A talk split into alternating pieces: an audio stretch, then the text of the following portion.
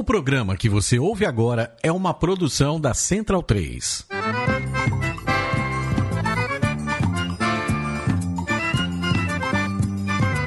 Começa agora com Gil Luiz Mendes, o seu podcast de futebol nordestino.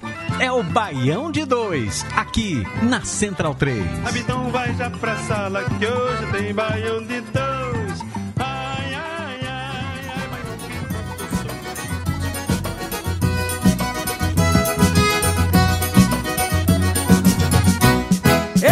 Esse forró tá muito bom, tá muito bom. Deixa um pouquinho pra marrom, mas aqui pra marrom. Esse forró tá muito bom, tá muito bom. Deixa um pouquinho pra marrom, mas aqui pra marrom. Esse forró tá muito bom, Ih, tá muito bom. Tá bom. Deixa um pouquinho pra marrom, mas aqui pra marrom. Esse forró tá muito bom, tá de bom. Deixa um pouquinho pra marrom. Ao som do forró de Alcione, está entrando no ar a do centésima terceira edição do Baião de Dois, seu podcast de futebol, cultura nordestina, politicagem à esquerda e outras delongas mais. Eu sou Gil Luiz Mendes, falando diretamente dos estúdios Flávio Caçarrato, que ficam aqui na minha casa, pois ainda estamos em tempo de pandemia. E algumas diferenças nesse programa, né?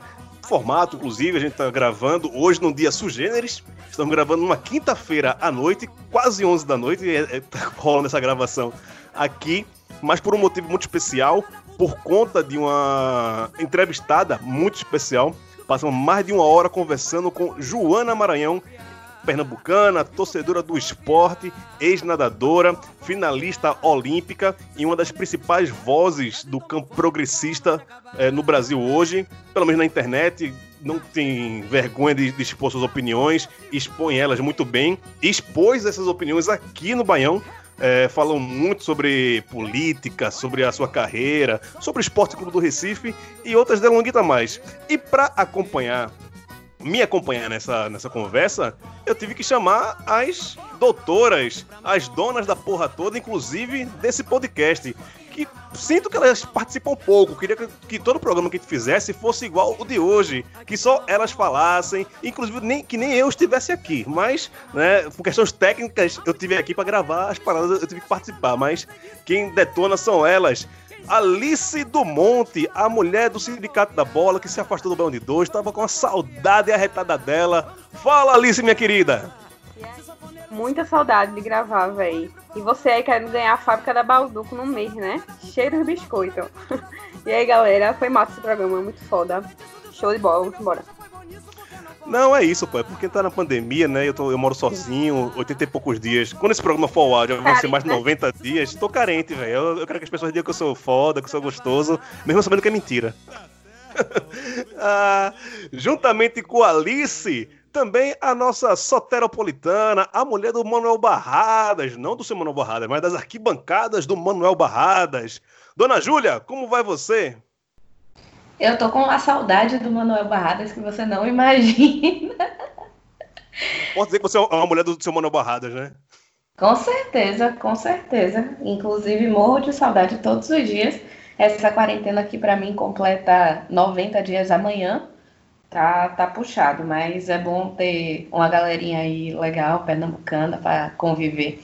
E eu moro com pernambucano também, né? Então tá em casa, tá tudo em casa. Desculpa aí, viu? Desculpa aí. Se, se for qualquer ofensa dele, eu não tenho nada a ver com isso.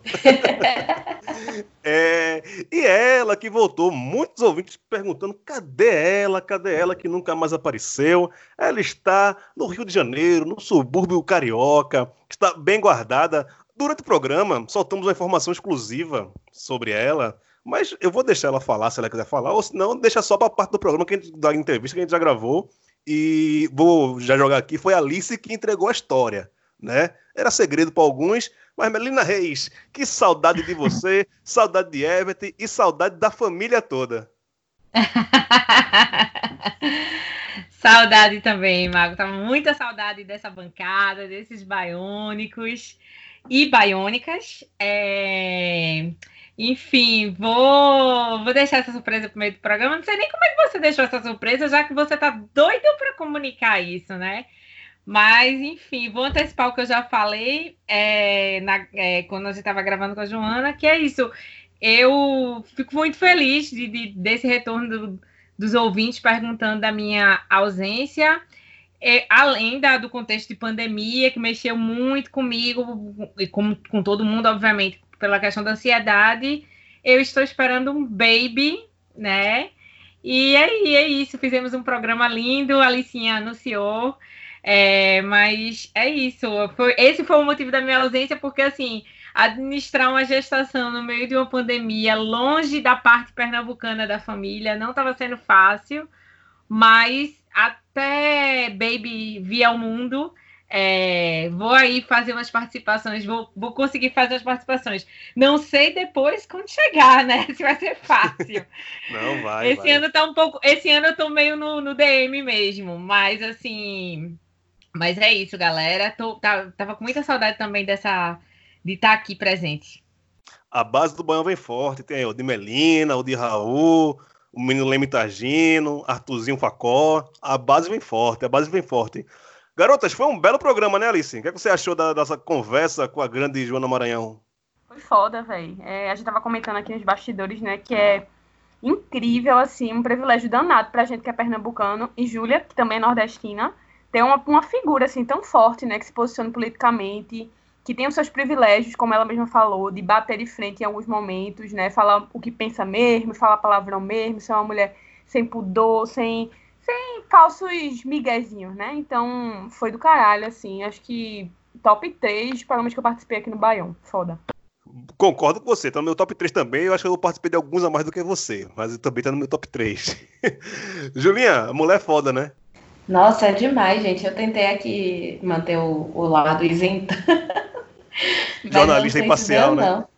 Jornalista imparcial. Mas eu sou muito fã dela, eu sou muito fã dela. E, e, e, a gente ter essa referência, uma mulher forte dessa, que fala, que usa a própria vida como exemplo para a gente entender e aprender e conhecer cada vez mais é, é fundamental. E a gente estava, nossa, estava precisando de uma conversa dessa, sabe? É tanta coisa ruim que a gente ouve todo dia que às vezes você meio que perde a fé, mas aí você vê uma Joana Maranhão da vida, você pensa, pô, não, esse país ainda tem jeito.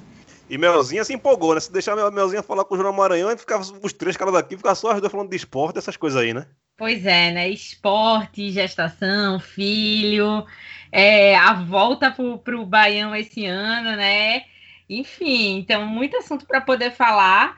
E até já para antecipar os ouvintes, né? Que foi massa, porque assim, o caso, a, enfim, mais emblemático que a, que a Joana vivenciou na vida dela e sempre acaba em algum momento de entrevista, de entrevistas que ela faz, sempre é tocado, a gente acabou nem falando praticamente disso, assim, foi obviamente citado, mas assim para vocês terem uma ideia do quão é, o papo rendeu com política Nordeste, esporte, esporte Clube do Recife esporte de uma maneira geral, é, machismo, então, assim, o quanto, o quão foi interessante, o quão foi rico e quanto, se ela pudesse, a gente passaria aqui ainda.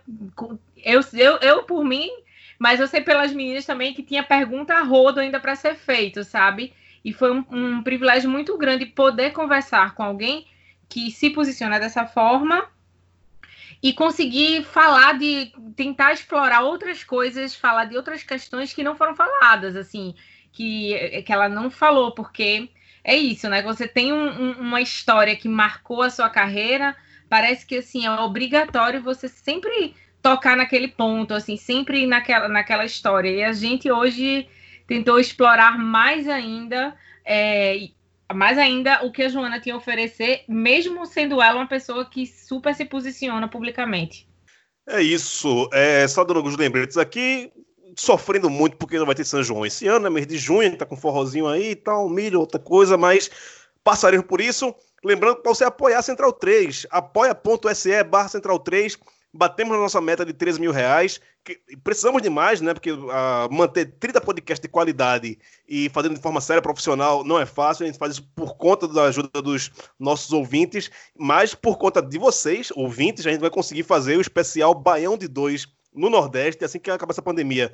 É, eu estou formatando aqui mais ou menos a ideia do que a gente vai fazer, mas eu acho que vai ser um grande, é, uma grande série de documentários sobre torcida e futebol em Sergipe, no Maranhão, no Piauí. Vamos passar pelos nove estados presentemente, não vamos fazer nada por telefone, queremos ver vocês aí no Nordeste, entrevistar torcidas, jogadores, contar a história de futebol nordestino de verdade. Vai rolar muito feliz, mas continue é, contribuindo com a gente para que isso e outras coisas também possam acontecer. Então, central, é, apoia.se barra central 3. Não esqueça também da nossa play, das nossas playlists no Spotify do Baião de 2, a Rádio Baião de 2. Procura lá a playlist Rádio Baião de 2, que tem todas as músicas que tocaram no Baião de 2 nessas cinco temporadas. É isso. Meninas, obrigado e vamos ouvir agora a Juna Maranhão. Beijo para vocês. E aqui pra gente é uma honra receber a ex-nadadora, rubro-negra fanática, assídua nas redes sociais também e o principal título que é Mãe de Caetano. Joana Maranhão, tudo bom? Prazer recebê-la aqui. Olá, o prazer é todo meu. Mãe de Caetano falando. A gente não tem mais, mais nome, né? Depois que a gente vira mãe, não tem mais primeiro nome, não tem mais nada. Exatamente isso. É, então vamos começar aqui a conversa. Botar... Júlia, fala aí a tua pergunta para Joana. Vamos começar esse papo aqui. Eu. Oi, Joana, tudo bom? Fala, Gil. Bom dia, boa tarde, boa noite para quem está ouvindo o Grandioso Baião de Dois. É... Rapaz, minha primeira pergunta, já que vocês já começaram com o papo de Caetano, né? Joana, me diga aí, como é que é ser mãe no Brasil de 2020? Porque a gente, eu não tenho filho e eu já tô aqui agoniada pensando como é que você vai explicar para criança que estiver assistindo aula de história tudo que aconteceu. Vai ser um ano inteiro só estudando esses três meses aí. Mulher, queria dizer que eu amo teu sotaque, é baiano, né? lembra muito meus, os meus grandes amigos de Salvador. É, é tão complicado porque eu oscilo muito entre uma vontade de querer ficar aqui e mudar a realidade do meu país, ainda que seja em formiguinha, seja só uma, uma sementezinha de, tra de transformação para poder contar para ele que eu estava aqui, que eu fiquei, que eu permaneci, que eu lutei. É, oscila com uma vontade de ir embora, sabe? Porque por, por tantas questões assim. Caetano vai estudar história, ele não vai entender nada, né? Eu sei lá como é que vai estar a história de fake news, como é que vai estar o Brasil? A gente vai ter uma eleição em 2022, assim, vai existir democracia? Qual é o conteúdo que vai, que vai chegar para meu filho? Acho que são, são tantas questões assim, que eu tenho muita, muita, muita vontade de ir embora. E aí tem momentos que eu digo, não, eu vou ficar aqui, eu vou fincar o pé e eu vou melhorar esse país para ele. É uma confusão muito grande, assim a gente já tem essa vontade, enquanto mãe, de colocar em uma, em uma redoma e proteger. E quem é que não quer proteger quem, quem a gente ama do, do Brasil de 2020, né? É inacreditável. Eu, eu hoje, porque a notícia que a União Europeia proibiu os voos do Brasil para a Europa, né? Foi sequestrado literalmente, pode nem fugir. Porque sequestraram o poder, sequestraram também a, a gente. A gente tá, tá, tá trancado aqui agora. Pô, eu lembro que eu vi, hoje tava rolando o feed do Twitter, assim, e aí eu vi, Joana, uma entrevista tua em algum lugar que eu não lembro, e era tu falando isso, assim, que tu não tinha muita esperança no Brasil de 2020, de como era criar um filho, né, nesse contexto todo, realmente, concordo com o Júlia total, assim, também não tenho filho, mas só de pensar nesse, no caos que é, e Melina, que, enfim, o baby dela também tá a caminho aí, só de pensar no caos que você criar um pirraia, assim, nessa condição, velho, é fogo. Mas então, fugindo um pouquinho dessa seara, eu queria perguntar para tu, que vi que tu estás bem engajada nessas coisas do esporte pela democracia e tal, como foi que surgiu esse movimento? Se tu fizesse parte de, da criação dele do início, se alguém te chamou, como foi esse processo? E como foi que essas conversas se iniciaram? Então, eu fui chamada para ir para um grupo, né, que estava Casa Grande, Raiz, Fabizinha, Ana Moser, Isabel, né, que fez aquela carta para Ana Paula maravilhosa, me senti 200% contemplada, apesar de nunca ter jogado vôlei na minha vida. É, e era um grupo de, de pessoas, assim, motivadas a fazer alguma coisa, é, buscar uma galera que tivesse essa convergência com a gente. E aí a Isabel, se eu não estou enganada, acho que ela juntou com o Trajano e fez, e fez aquele manifesto. Né? E aí a gente foi pontuando aonde que a gente tinha contemplado naquele manifesto grande, o que, é que a gente precisava inserir. E a coisa começou a ser, a ser construída por aí, né? Eu acho que o nosso denominador comum hoje é um grupo de quase 300 pessoas, né? Se expandiu e, e, eu acho que a maior vitória desse grupo, desde já, é um movimento em prol da democracia que começou pelo esporte. A gente não vê isso. A gente vê muito da galera de arte que se posiciona, né? Mas você, você não vê um grupo esportivo tendo esse tipo de preocupação, de um, de um modo geral. Não é uma, não, não somos um setor articulado, né? Então acho que só aí a gente já ganhou muito. Muitas pessoas aderiram, de Chico Buarque a, enfim, a André Kisser que entrou hoje, assim, tá uma loucura o grupo. E aí agora a gente quer é, internamente debater, porque o grupo cresceu, tem muito jornalista e tal, a gente quer muito debater essa questão do racismo, né? Legitimar essa necessidade de escuta, né, de, de reflexão e de ação, para não ser mais um grupo que só faz manifesto, sabe? É, paralelamente existem outras pautas, como a PL 2824, que diz respeito ao esporte, mas, de fato, o nosso denominador comum é o, é o manifesto. A gente vai colocando no grupo tudo que a gente acha plausível, tentando criar uma forma de organizar, porque são muitas mensagens, demoro 15 minutos para ver, quando eu vejo tem 200 mensagens, tem uma treta no meio, enfim.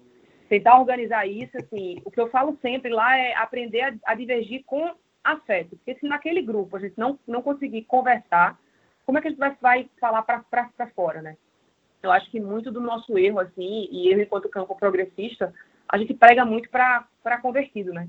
A gente fala entre a gente, que eu acho que tem um valor massa, porque você meio que se fortalece escutando o outro, legitimando e falando, pô, é isso mesmo tal.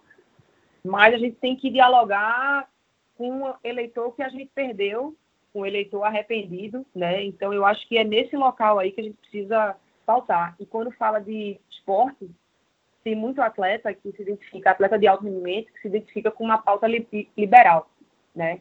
é, apesar de, do mais controverso que isso seja, uma vez que o esporte de alto rendimento no Brasil é quase que em sua totalidade sustentado pelo Estado, mas ainda, ainda existe isso. Então é hora de chegar para essa galera e, e, conversar. A PL, a urgência da, da PL, ela foi votada e um único partido votou contra, Partido Novo. Teve uma grande adesão, muitos atletas de alto rendimento votaram no Partido Novo no, no, primeiro turno. Então, é esse o momento da gente chegar para essa galera e falar assim, você está entendendo agora como que isso te afeta, sabe? Eu acho que é mais ou menos por aí. É você, ao mesmo tempo que você quer mostrar que você fez alguma coisa, é exaustivo pra caramba. Eu imagino que para vocês todos esteja sendo cansativo pra caramba e, e, como é que mantém, né, a sanidade mental nesse com tudo isso que está acontecendo. É uma loucura, é assim. É... Mães já surtam, né? A gente surta por privação de sono, por preocupações infinitas, por querer ter controle e, e, ter filho é você perder controle, então já, já tem um surto, aí você junta isso à pandemia, junta a uma falta de liderança e de, e de projeto político para a gente lidar com essa crise sanitária, né? Crise política, enfim, é para endoidar o cabeção mesmo. Não é fácil. Só queria dizer que nesse Esporte pela Democracia não faço parte do grupo do WhatsApp, mas sou signatário. Tô, tô lá minha assinatura junto com tanta gente importante aí, tanta gente que eu sou é, fã, né? Então, para mim é também é uma felicidade ser signatário. Fui convidado pelo Zé Trajano para assinar também um manifesto lá pelo Esporte pela Democracia. Estamos juntos nessa. Melzinha, Manda ver a tua pergunta também. É, eu não ia falar não, mas já que a Alice te, te entregou aí, fala teu, teu papo de mãe aí também, você que logo logo vai ter um baby. É, pois é, né? Eu, é, esse, inclusive, eu, queria, eu vou, antes de fazer, mandar minha pergunta para Joana, eu só fazer esse comentário que esse foi um dos motivos de eu ter me afastado do programa, porque foram muitos surtos de ansiedade, primeiro trimestre difícil, pandemia, um monte de coisa que aconteceu ao mesmo tempo na minha vida, e aí eu resolvi dar uma respirada, né? Obviamente o, o, o pod está num formato diferente por conta também desse contexto, mas é isso, né? A Licinha já adiantou, mas é isso. Estou aí, entrei essa uhum. semana na, na, no sexto mês de, de gestação. Então, é, a minha pergunta para Joana, vou pro, vou pro futebol. Assim, tem um monte de coisa que eu quero falar com ela, mas eu vou pro futebol. Eu não sei se a Joana lembra, eu, eu tive num seminário em Belo Horizonte dois anos atrás e ela e, e consegui trocar uma ideia com ela lá na UFMG. Foi muito legal. Ela apresentou o, é, ela fez uma apresentação sobre, enfim, a carreira dela, mas eu quero falar sobre futebol porque é um papo de rubro-negra para rubro-negra. Inclusive, nesse dia que eu falei com a Joana, era justamente as vésperas da final da Copa do Nordeste contra o Bahia, que infelizmente, que infelizmente perdemos, mas que Joana disse que ela já achava que ia perder mesmo, é, porque a gente ia, ela estava sentindo que ia perder, enfim. E eu, cara, eu falei assim, não, porque eu também tô sentindo, mas assim, eu não tô com muito saco com Bahia, não, então, enfim. Mas aí eu quero falar do, do, fazer duas perguntas dentro do contexto de futebol. Primeiro, é se ela já afastou qualquer possibilidade de Caetano ser daquele time do Rio de Janeiro que eu prefiro não mencionar o nome. e segundo, é, eu queria saber se ela. Se, que se ela não, né? Se você, né, Joana, que eu falando direto, Queria saber se você, Joana, como é que você está se sentindo com relação a essa atual administração do esporte? Porque, assim, eu, eu confesso que não foi. Eu tive um ano muito difícil ano passado, mas, é, enfim, participar do. do entrar no, no Baião, do, no, no, no, podcast, me fez né, estar tá ali acompanhando o clube com dedicação e porque estava na luta para voltar para a Série A e tal. Mas, assim, não tem. Não, eu, eu considero que não tem sido fácil ser rubro-negra com essa gestão do esporte atual tão a cara da gestão política do país atualmente. Então eu quero saber se você também está se sentindo incomodada com essa nossa gestão aí atual, atualmente bolsomínia desde o partido.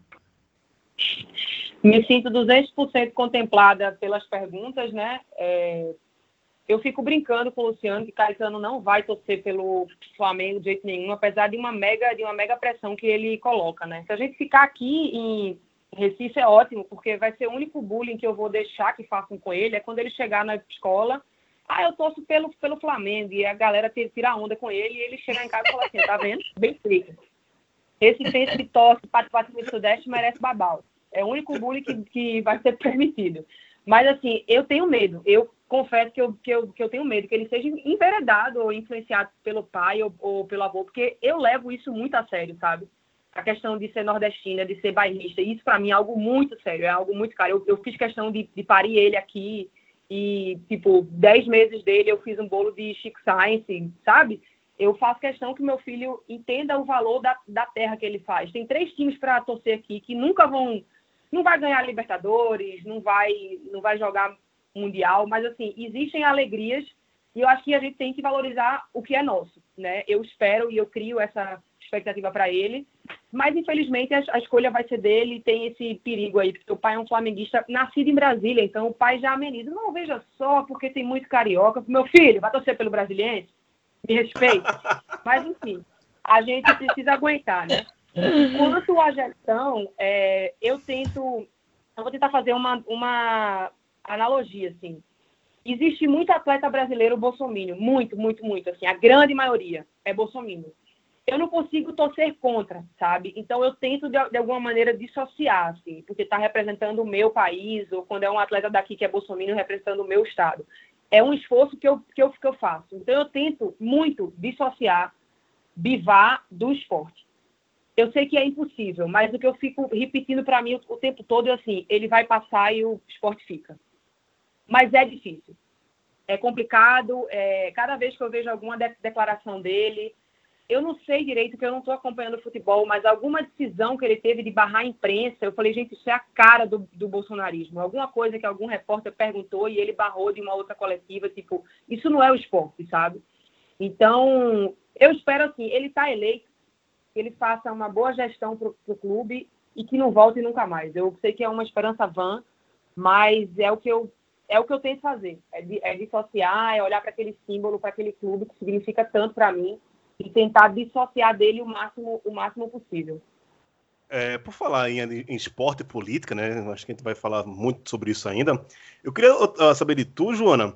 É, assim, eu, eu, entendo os atletas que não se colocam, atletas nativos que não se colocam politicamente, porque, né, é, depende muito do Estado, como você mesmo falou, de questão de patrocínio, e isso pode prejudicar ele, né? então a gente sempre viu e ainda vê os atletas muito silenciosos e silenciados, né? Para poder se manifestar politicamente enquanto ainda exercem a, a sua profissão. Mas eu queria saber de tu, é, você, uma ex-nadadora progressista que se coloca, né? Isso é muito importante. Mas do outro lado, também tem um ex-nadador que se coloca, se elegeu como deputado federal pelo Rio de Janeiro, que atualmente também foi colocado em polêmica, que a família dele não queria respeitar a quarentena lá no Rio de Janeiro, que é o Luiz Lima.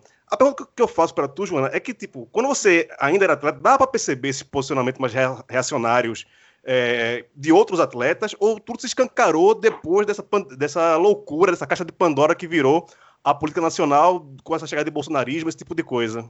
Então, o que eu sentia muito era quando o assunto chegava em política, sempre tinha uma fala muito liberal e, e esse olhar para o Nordeste muito como coitadismo, de Lula só, só foi eleito porque porque da, da Bolsa Esmola, e era um olhar assim, eu, no começo, muito jovem, né, eu cheguei na seleção com 14 anos de idade, eu ficava muito calada, muito observadora, e de quatro em quatro anos, a cada, a cada eleição que o PT ganhava, eu tinha que escutar, é, ah, você vota no PT, mas você vem para o Sudeste nadar. Eu falo, é, o, o, clube do Sudeste precisa de meninos que ganhem. No, no caso, como você não ganha, eu preciso fazer pontos para o clube, né? Então eu meio que ficava nessa também, assim, eu não ficava, ficava calada, não. E eu acho que a coisa ganhou muito mais força com essa, essa parada da Lava Jato. Os debates dentro do esporte cresceram, essas pessoas se incorporaram muito com esse debate da Lava Jato. Porque, querendo ou não, o Brasil não estava crescendo, estava é, crescendo, ele não estava se desenvolvendo economicamente, mas ele estava crescendo. E aí cabe todas as críticas, se foi commodities da China, enfim, podia ter feito isso, podia ter passado reforma, não é o caso, mas a gente estava economicamente bem, né? Então não tinha muito para onde essa essa galera bater. A partir do momento que vem a Lava Jato, né, e, e com todo esse com todo esse plano arquitetado politicamente para tirar Lula da disputa presidencial, e eu falo isso com muita segurança, como uma pessoa que não votaria nele no primeiro turno se ele fosse candidato, né?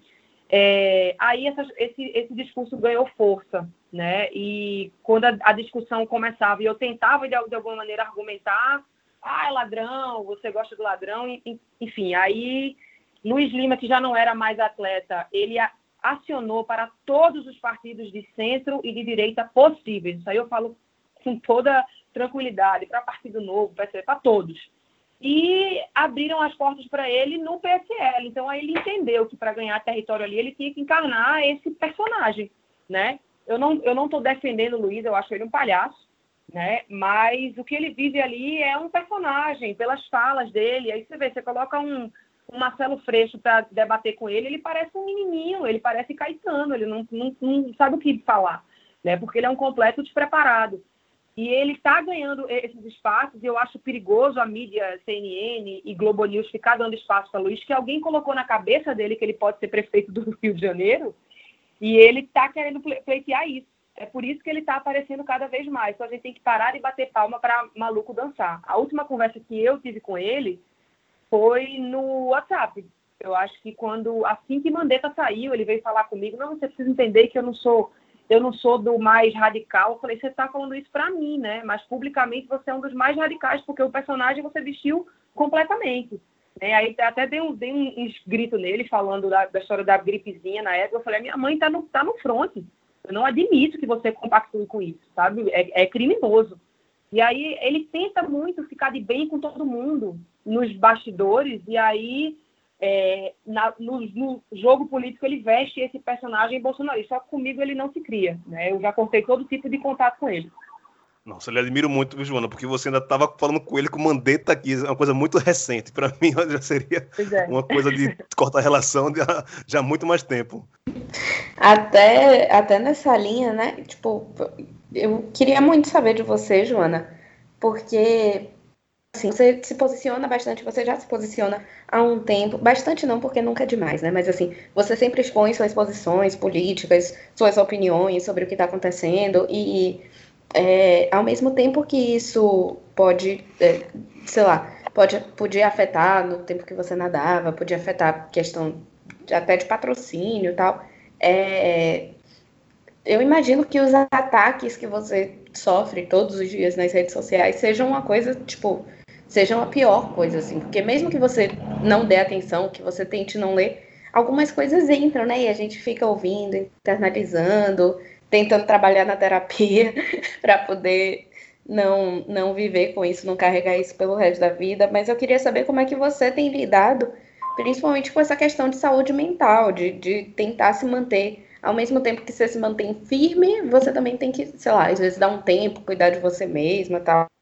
Então, eu acho que com o tempo a gente vai ficando mais calejado, assim. Tipo, hoje eu começo, eu comecei, eu troco muita ideia com Ana Moser, principalmente, sobre que, assim, na minha opinião e na dela também, eles estão anos-luz na frente nesse sentido de internet, né?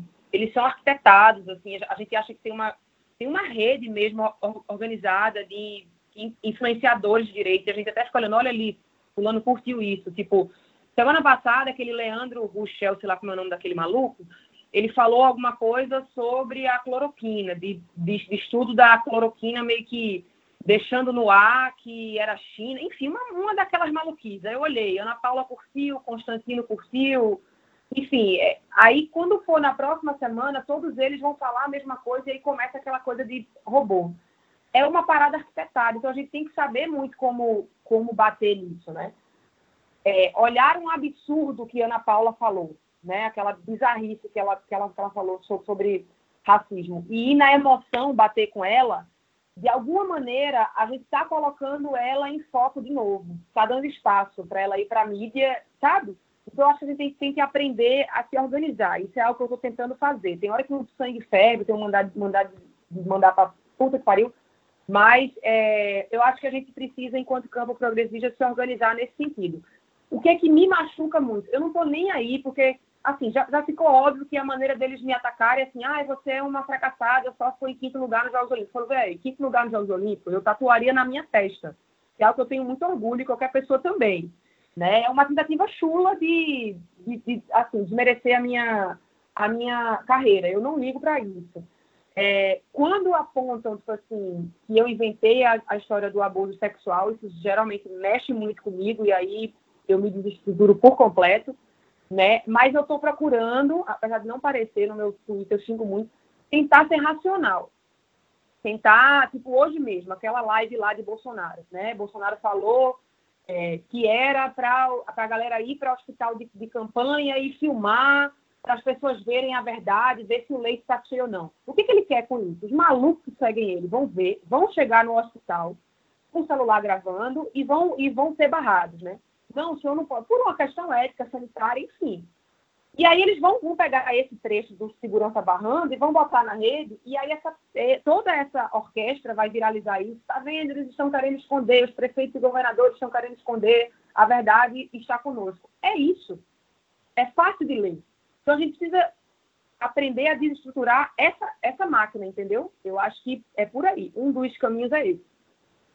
Então, fugindo um pouquinho dessa, desse clima tenso, né, que é a política brasileira, mas ainda assim necessário de ser debatido, é... eu vou fazer uma pergunta bem mais tranquila, assim, Joana. Minha, minha companheira, Mari, ela é muito tua fã, assim, e aí quando eu disse ela que ia gravar contigo, ela ficou, ai meu Deus, que maravilhosa, não sei o quê. E aí ela, ela eu perguntei pra ela, que eu perguntei uma coisa? E aí, assim, Mari, ela é ex-atleta de basquete, ela jogou no esporte, embora seja tricolor. E se enveredou pela medicina, mas na frente se perdeu do, do esporte. Mas aí ela jogou muitos anos de basquete no esporte, e no atual também, eu falei do atual, não sei se tu lembra.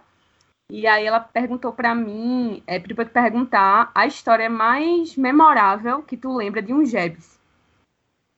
De um Jebs? Debs, os jogos escolares brasileiros.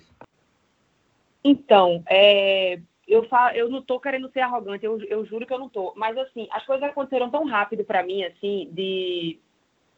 Eu nadei, comecei a nadar Campeonato Brasileiro de, de categoria com 13 anos, com 14 anos eu estava nadando Campeonato Brasileiro absoluto, assim. Então, é como se meu foco tivesse mudado, né? Quando eu nadei o primeiro Brasileiro absoluto que eu ganhei, o meu técnico falou assim, eu não vou mais treinar para nada de categoria. E não é que não fosse importante, mas assim, a gente começou a virar o nosso foco para estar no Pan-Americano e chegar em Atenas, por exemplo. Então eu tenho muito pouca memória. Se eu não estou enganada, eu nadei um Jebs na minha vida em Campinas. Eu acho que esse foi o único que eu nadei. Eu acho que tu nadou um Jebs em 2005 também. 2005? Não, do, 2005 eu já tinha Eu, eu, eu já era sênior.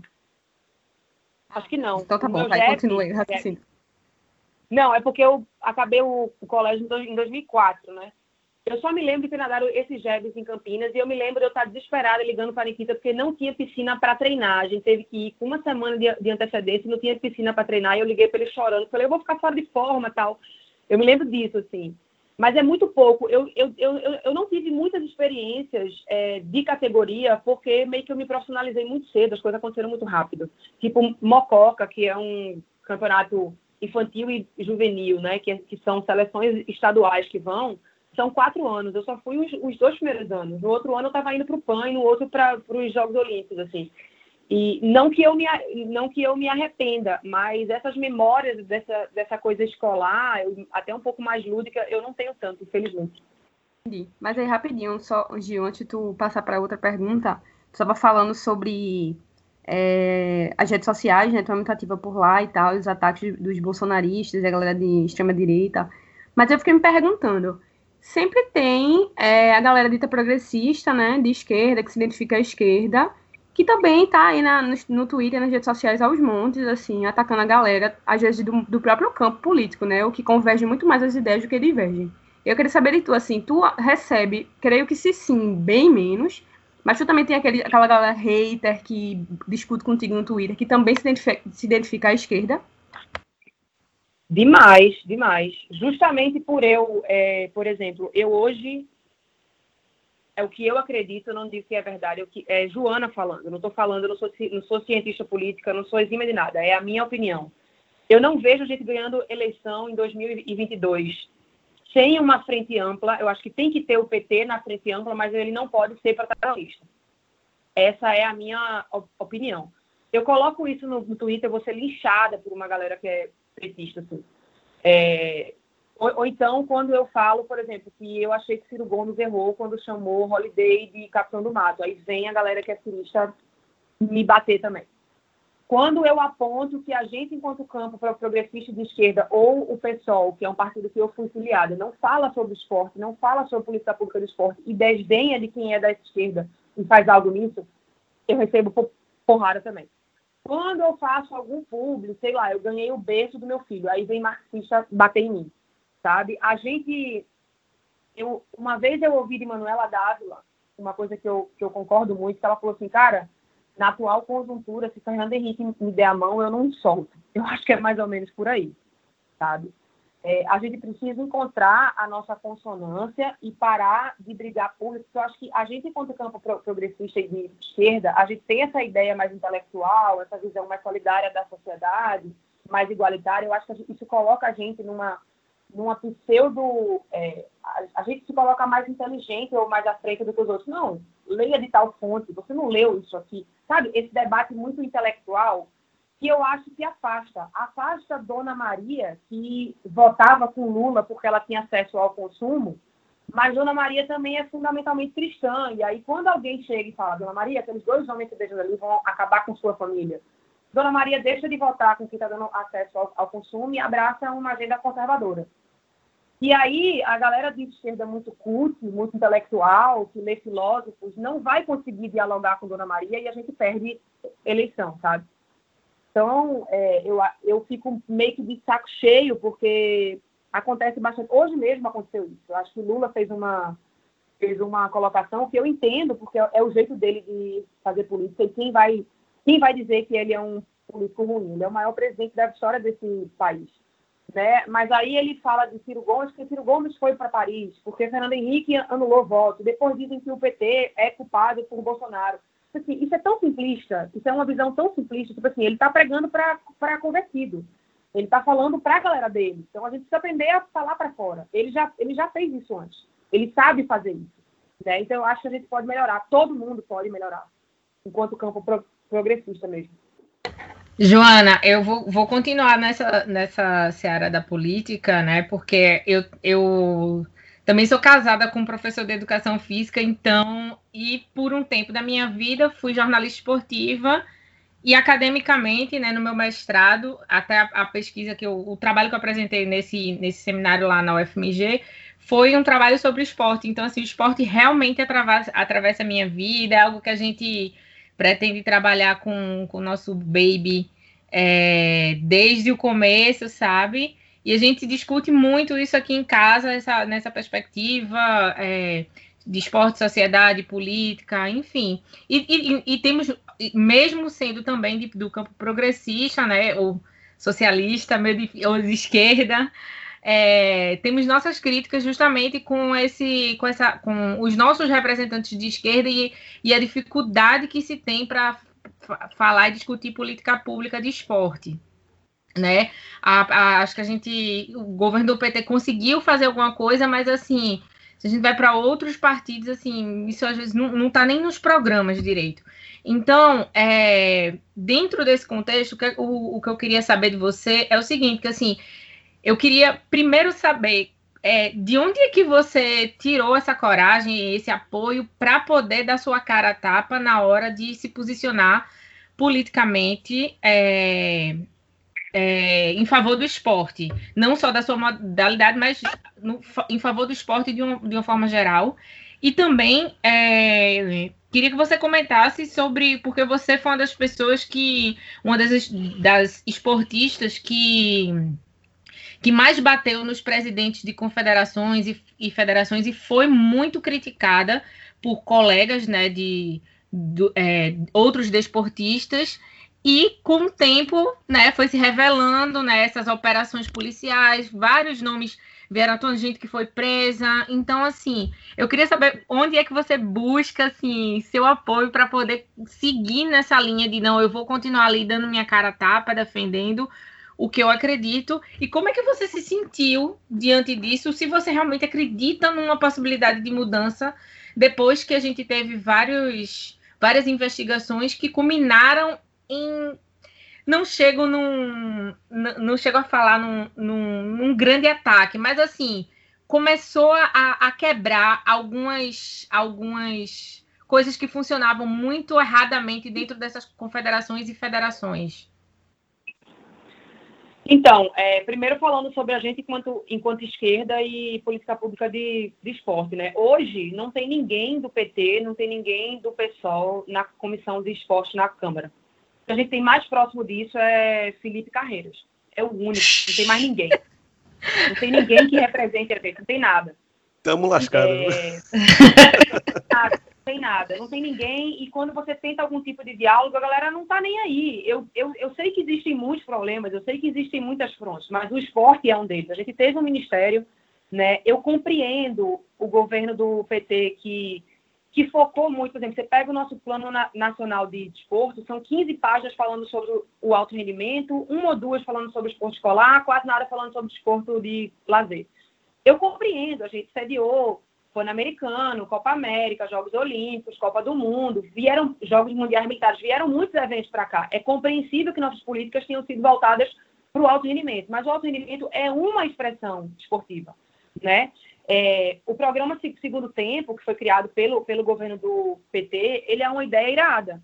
Só que não tem como Brasília organizar é, ou ter perna para gerir o programa Segundo Tempo num país de dimensões continentais. Então, a gestão tem que ser a cargo do município. Quando a gente fala de democratização, acesso à prática, é, esporte paralímpico, jogos escolares, programas de esporte lazer na cidade, a gente tem que estar falando ou do terceiro setor de ONG, através de lei de incentivo, ou de gestão municipal.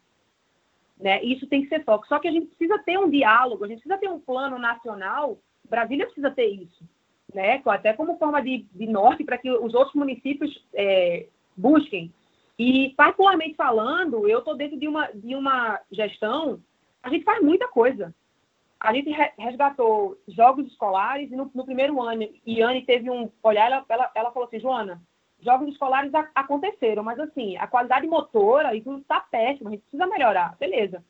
Segundo tempo, entrou Temer, cortou. Geraldo municipalizou, mudou de nome. Agora esporte é fundamental. Vamos para escolas municipais, onde a gente tenha o um mínimo de estrutura física e vamos colocar professores especializados para melhorar o nível dos jogos escolares. Pum, segundo ano cresceu, no terceiro também. Criamos o Bolsa Atleta Municipal, 300 a 500 reais para a galera da rede pública, para atletas da rede pública seguirem estudando. Para receberem, eles têm que comprovar, né? Tem que vir um ofício do professor de, de, de educação física com creche, dizendo que o aluno está indo para o treino e o aluno precisa passar por média.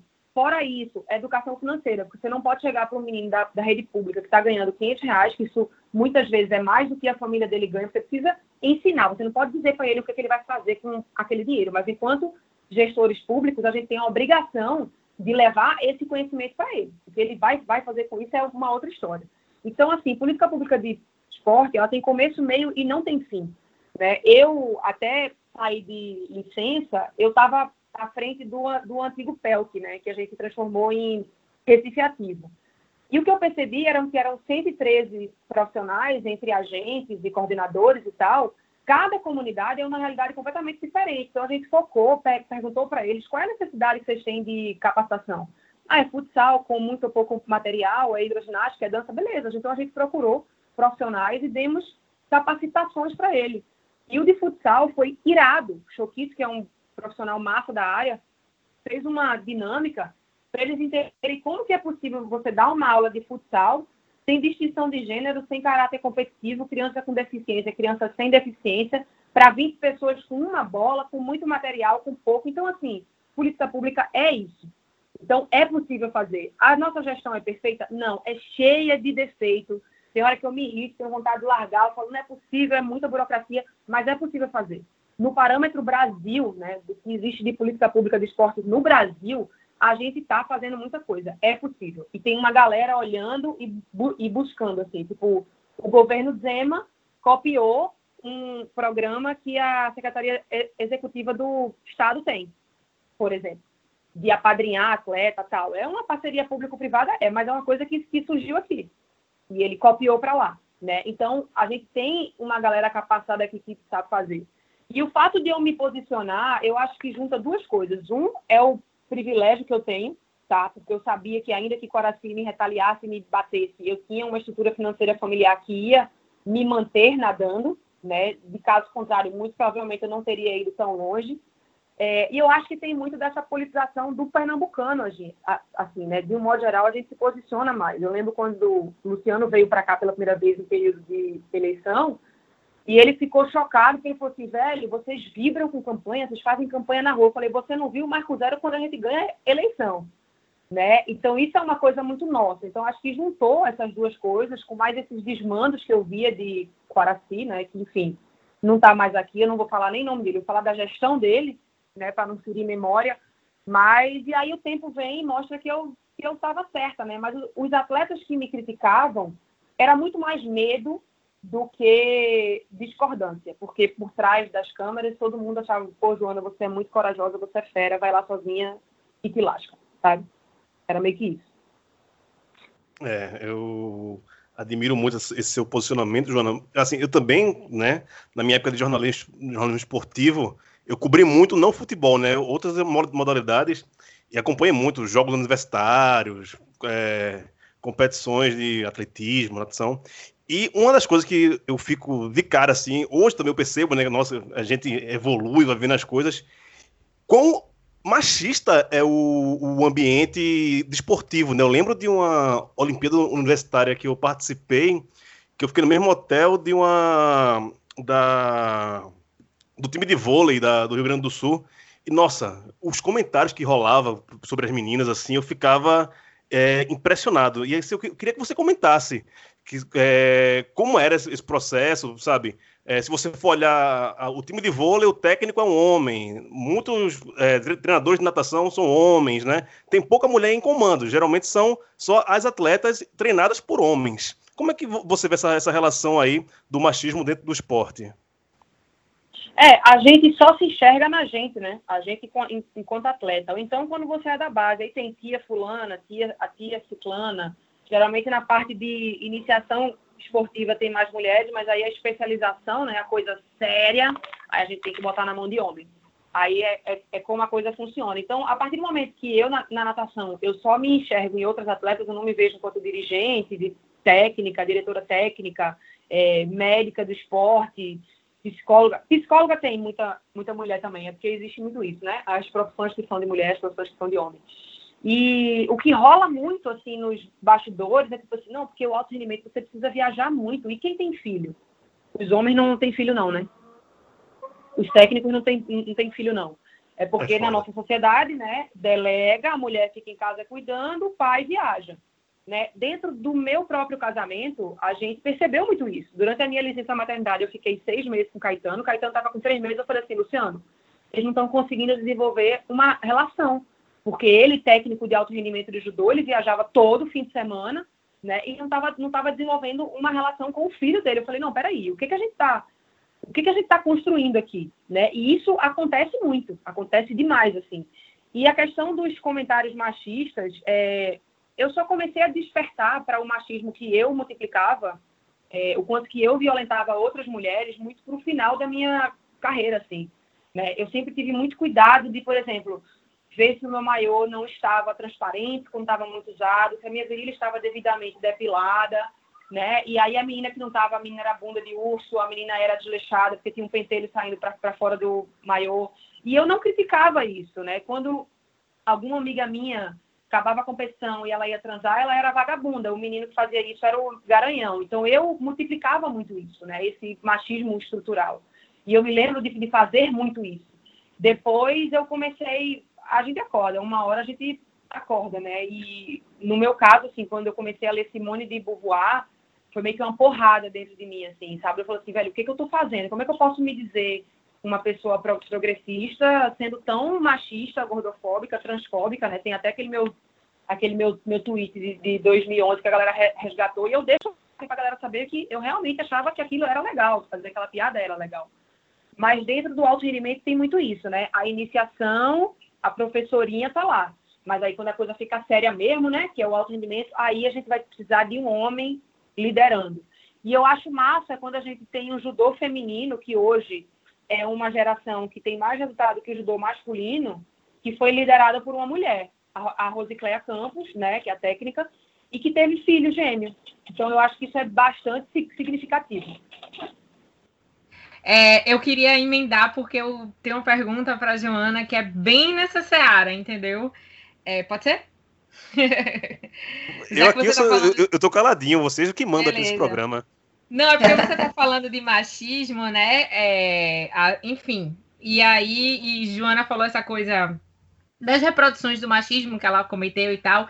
E eu tenho muita vontade de me dedicar para escrever, parar e pesquisar e recuperar, enfim, sobre a trajetória da Ingrid, eu acho, né? A, que- a saltadora é, que, enfim, que sofreu vários ataques machistas quando ela participou porque ela era gostosa, porque era isso, e ela era a vagabunda porque ela transou na, na, na, na concentração, na concentração na Vila Olímpica, enfim.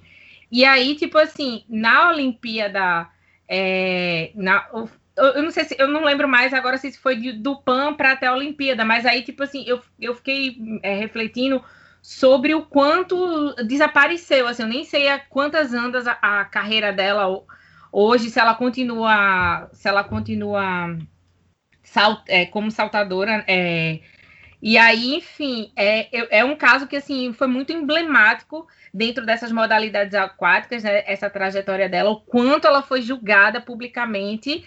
E, na minha perspectiva, eu acho que isso é reproduzido muito pelo próprio jornalismo esportivo, porque ainda majoritariamente são homens que cobrem, ainda tem, tem muitos homens é, brancos de classe média, enfim, tem todo um recorte, assim, quando você vai para os espaços que tem mais voz nos, nos programas, nas, mesa- nas mesas redondas, dentro do, do jornalismo esportivo, que a gente às vezes é, discute isso tanto fora, mas aí esquece de olhar para para o próprio jornalismo, quem está produzindo essa informação. Então, eu queria saber, é, é, eu queria, né, me- mesmo como jornalista, queria que você pudesse fazer alguma reflexão, alguma crítica com relação a isso. Se você enxerga, Joana, assim, eu como repórter vivenciei assim situações absurdas é, de machismo que, enfim, você falou aí dessa questão de ah, o cuidado com o maior para eu lembro que eu, eu tinha um cuidado quando eu ia cobrir treino de futebol, de ah, eu não posso ir de saia, porque se eu for de saia vão achar que eu tô dando mole. Tipo, uma preocupação que nenhum outro repórter homem tinha que ter, a não ser as mulheres, enfim. Ou, ou, a preocupação de, ah, eu não posso ser simpática demais, porque senão vai, vão achar que eu tô dando mole. Entendeu? Então, assim, eu queria que você, é, fazendo uma meia-culpa, né? Mas, assim, dentro da, dentro da categoria jornalística, mas eu queria que você fizesse, assim, também a sua crítica. Como é que você enxerga esse jornalismo esportivo ainda no Brasil? Ó, oh, tem um fato que rolou em Atenas. É, sabe aquelas duas peças de sunkini que as meninas, quando é piscina aberta, usam para meio que não ficar com marca de maiô? Aquilo é muito comum, né? A gente tá com maiô, geralmente piscina indoor, e aí piscina outdoor, para não ficar com marca de maiô, é comum usar.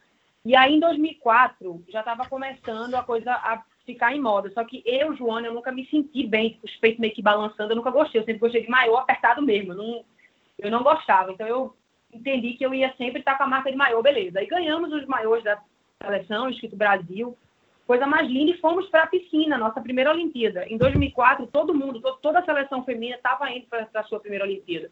E todo mundo fez, aqueceu, touca óculos, nadou, tirou a touca, saiu da piscina e tal. Estava é, começando ainda a coisa da internet, e no outro dia, quando eu vejo a Flávia Delaroli chorando, eu falei, o que está acontecendo? Não, porque saiu no portal uma foto da bunda, do close da bunda de Mariana de Suquini, dizendo que era a, bunda, a minha bunda, e aí o meu marido está com raiva. Eu falei, o que está acontecendo? E aí a gente teve que ter uma reunião para o pessoal do COB explicar para a gente que Jogos Olímpicos a gente tinha que tomar cuidado, porque tinha câmera muito grande, câmera em tudo que é lugar, que dava zoom. E eu lembro de eu ficar olhando e falei, peraí, eu quero ser finalista olímpica, eu vou ter que preocupar com a câmera que vai dar um zoom na minha bunda? Sabe? Eu acho que isso foi muito chocante para mim e eu me lembro, tipo assim, não foi foto de Flávia, foi a bunda de Mariana, mas a preocupação de Flávia de falar com o marido. Tipo assim, a última coisa que ela tinha que se preocupar ali era com quem ia tirar foto dela no momento de treino. Segundo, ter que ligar para o marido para explicar que a bunda não era dela, sabe? Eu acho que aquilo para mim ficou muito, foi muito chocante para mim. Eu falei, não, eu não, eu não lutei para chegar em Jogos Olímpicos para eu ter que me preocupar com isso, né? Mas é, a, ali foi um, um, um choque para mim e eu te confesso que eu comigo mesmo cheguei a pensar que sorte que eu tinha de não gostar de Sunquinhos. É mesmo. é, é surreal. Na minha, é surreal. cabeça de, de criança de 17 anos. Né? Isso, é, isso é bizarro. Isso é bizarro. Ah, e sobre a, a saltadora, nós estamos falando da melhor atleta de saltos ornamentais do Brasil.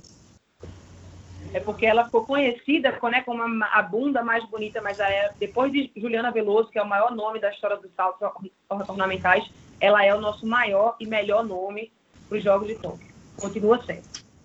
Pois é, é, é a, o caso da Ingrid, assim, além da bunda dela, que ficou famosa e tal, tudo, mas porque ela foi a atleta que fez sexo na. Eu até dei uma olhada aqui para conferir, mas foi na Rio 2016 mesmo. Então, assim, ela foi a atleta é. que fez sexo na Vila Olímpica. Eu fico imaginando quem é que não faz sexo na Vila Olímpica, sabe?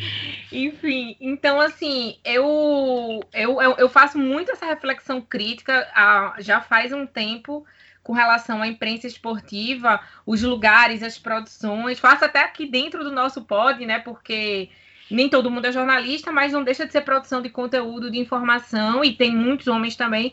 Mas, assim, essa, inca essa incapacidade de olhar para o que você reproduz. Assim, você pega sua carteirinha de. carteirinha, sua, seu diploma de jornalista e acha que isso te isenta de você estar tá reproduzindo machismo. E eu acho que o ambiente do jornalismo esportivo no Brasil, e acredito que também em outros países, é uma coisa assim surreal esse caso da Ingrid, para mim, foi emblemático, porque foram inúmeras matérias falando sobre o sexo da garota na Vila Olímpica e sobre a bunda da garota. Foi absurdo isso, sabe? E a gente tá falando de um atleta que justamente eu sabia da Juliana Veloso e ela veio em seguida depois da Juliana assim despontando, sabe? Então assim, o quanto eu fico eu queria saber realmente isso assim para você como atleta, se você o quanto você se incomoda com isso, o quanto você já refletiu porque é isso, às vezes a gente cria filtros para se proteger, né? Tipo, ah, eu vou, não vou, não vou de saia, não vou fazer isso, não posso ser simpática, mas a gente não, não, não às vezes é difícil para a gente, a gente mesmo olhar o sistema em que a gente está no meio. Sim, é, é só a gente fazer uma breve comparação. Eu me lembro do Xuxa, Fernando Scherer, dando uma entrevista. Fez muito sucesso quando perguntaram para ele se transar na véspera do 50 livre atrapalhava. E aí ele falou que transar com cuidado, transar devagarzinho, que não tinha problema nenhum. Foi muito legal. Todo mundo achou sensacional o Garanhão. E olha que eu, que eu amo o Nando, tá? Ele é um querido. Mas aí a Ingrid transou e ela transou com um homem, né? Com um homem atleta e ela foi julgada por isso. Na Vila Olímpica tem distribuição de camisinha. As pessoas transam, adultos transam, ponto final. Isso não, isso não é da, da conta de ninguém. Não era para isso ir para a mídia. E se chegou na mídia, na boca de algum jornalista, não era para ter replicado. Isso não é notícia. Então, isso que você fala do, do papel do, do jornalista, eu acho que é muito isso. Isso não deve ser notícia. É lógico que, assim, de um modo geral, é, por exemplo, eu, eu e Lu, né? A gente enquanto, enquanto casal.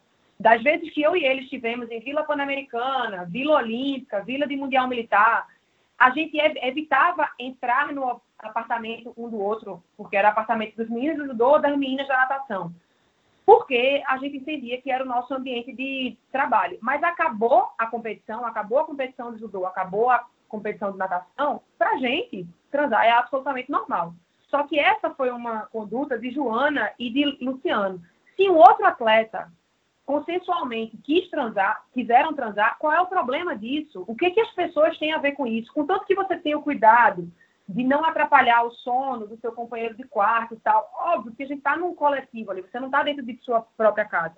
Tendo esse, esse cuidado, não é dar conta de ninguém. E se fosse um homem que tivesse, se, se, se isso fosse um homem, um brasileiro, se tivesse transado com uma estrangeira, isso não ia virar notícia. Virou porque era Ingrid, porque um ano antes, no Pan-Americano de 2015, ela, ela fez aquela foto na caixa de salto, que a bunda dela ficou grande, porque ela tem um corpo maravilhoso, ela é uma imensa gostosa. Se eu tivesse aquele corpo, eu ia expor também, porque linda, entendeu? E aí as pessoas objetificaram ela.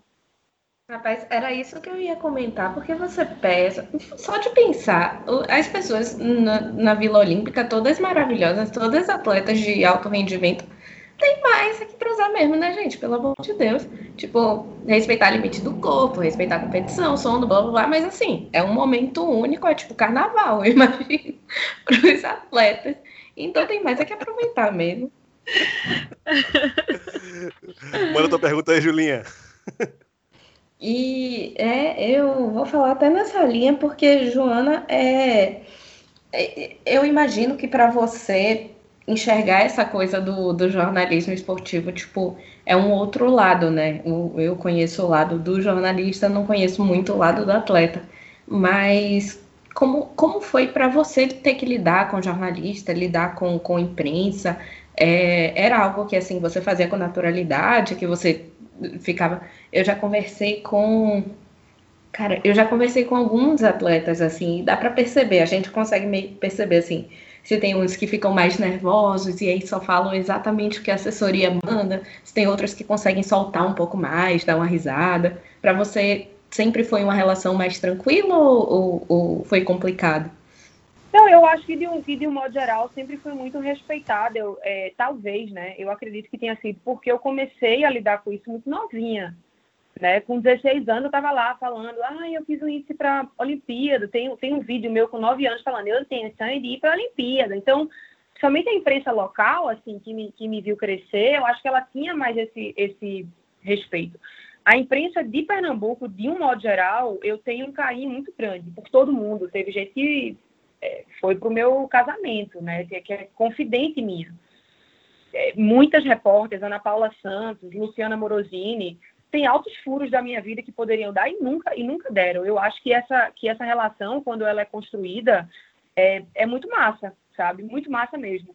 Mas é, de um modo geral, a gente enquanto atleta a gente recebe esse media training, né? Que é, só fale sobre o seu resultado, só fale sobre o seu quê. Eu sempre achei isso um saco. Eu nunca entendi, nunca gostei de ler matéria de atleta que só fala disso. É, o meu marido ele é um pouco assim né? Nas entrevistas dele, ele é mais fechado, ele fala muito do resultado dele e tal, não sei o quê. Mas isso é ele. Isso é, ele está aqui falando que não é, está aqui balançando. Mas é como o Luciano resolveu e escolheu lidar com a mídia. E eu acho que vem a questão da educação familiar dele mesmo.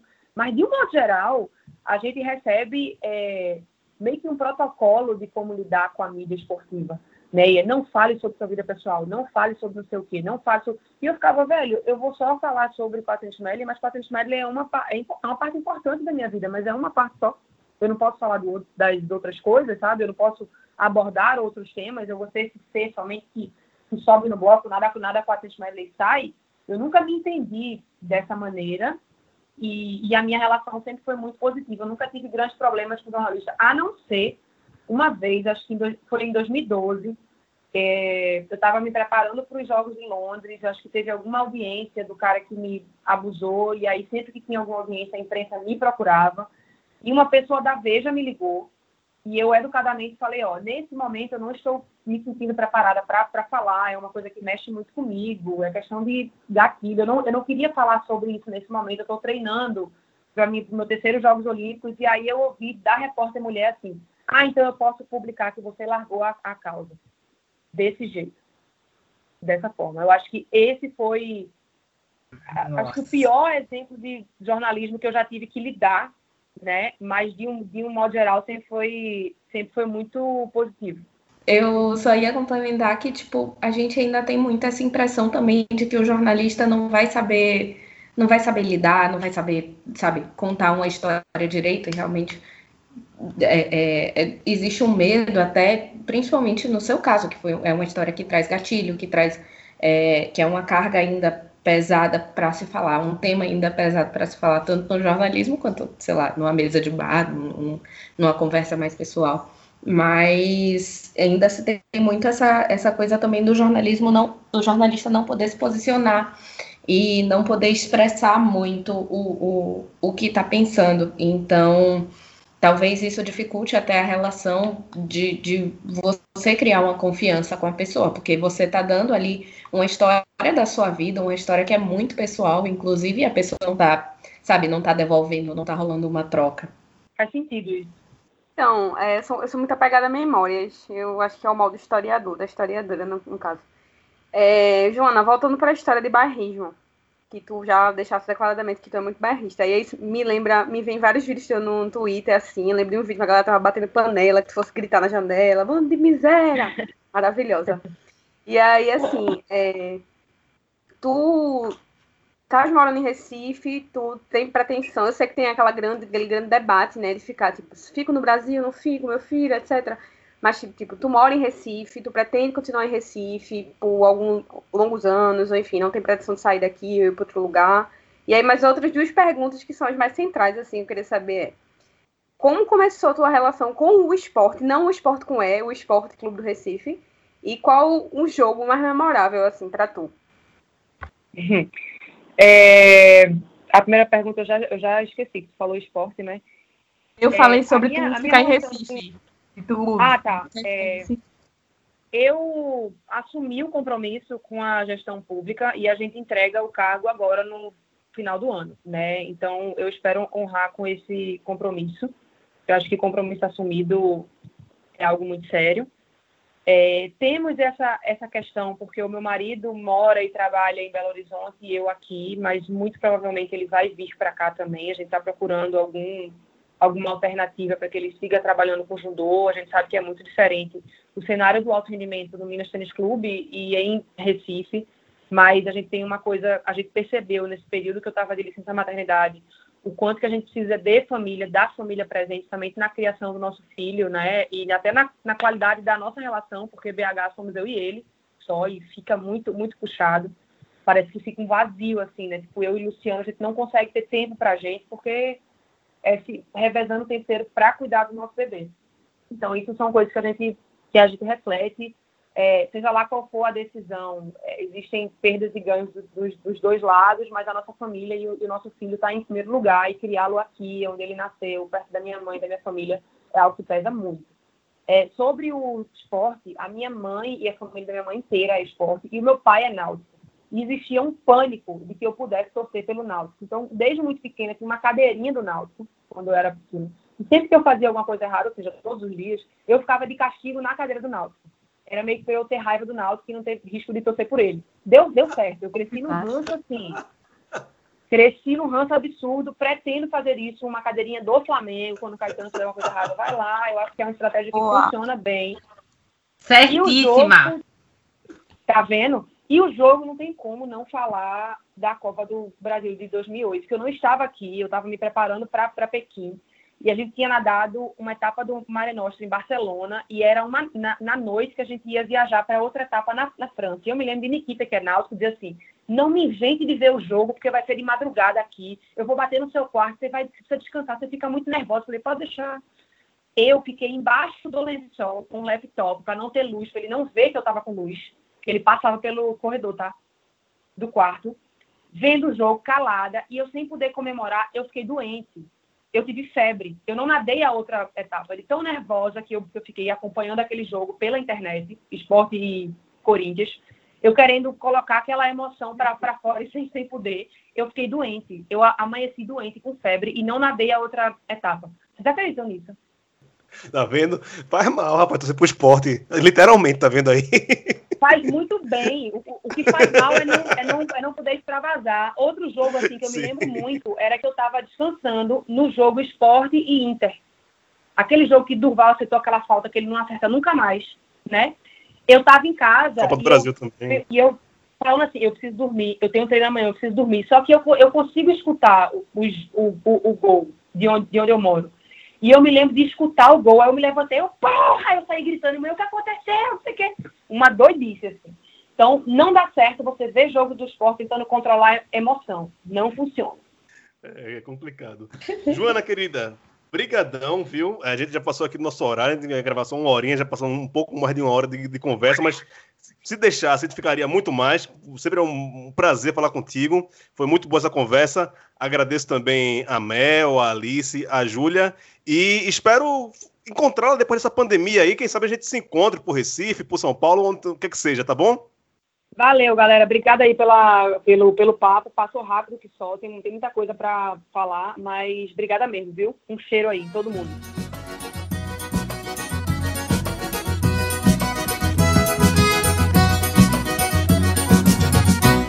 Esse forró tá muito bom, tá muito bom. Deixa um pouquinho pra marrom, mas aqui pra marrom. Esse forró tá muito bom, tá muito bom. Deixa um pouquinho pra marrom, mas aqui pra marrom. Esse forró tá muito bom, tá muito tá bom. Deixa um pouquinho pra marrom, mas aqui pra marrom.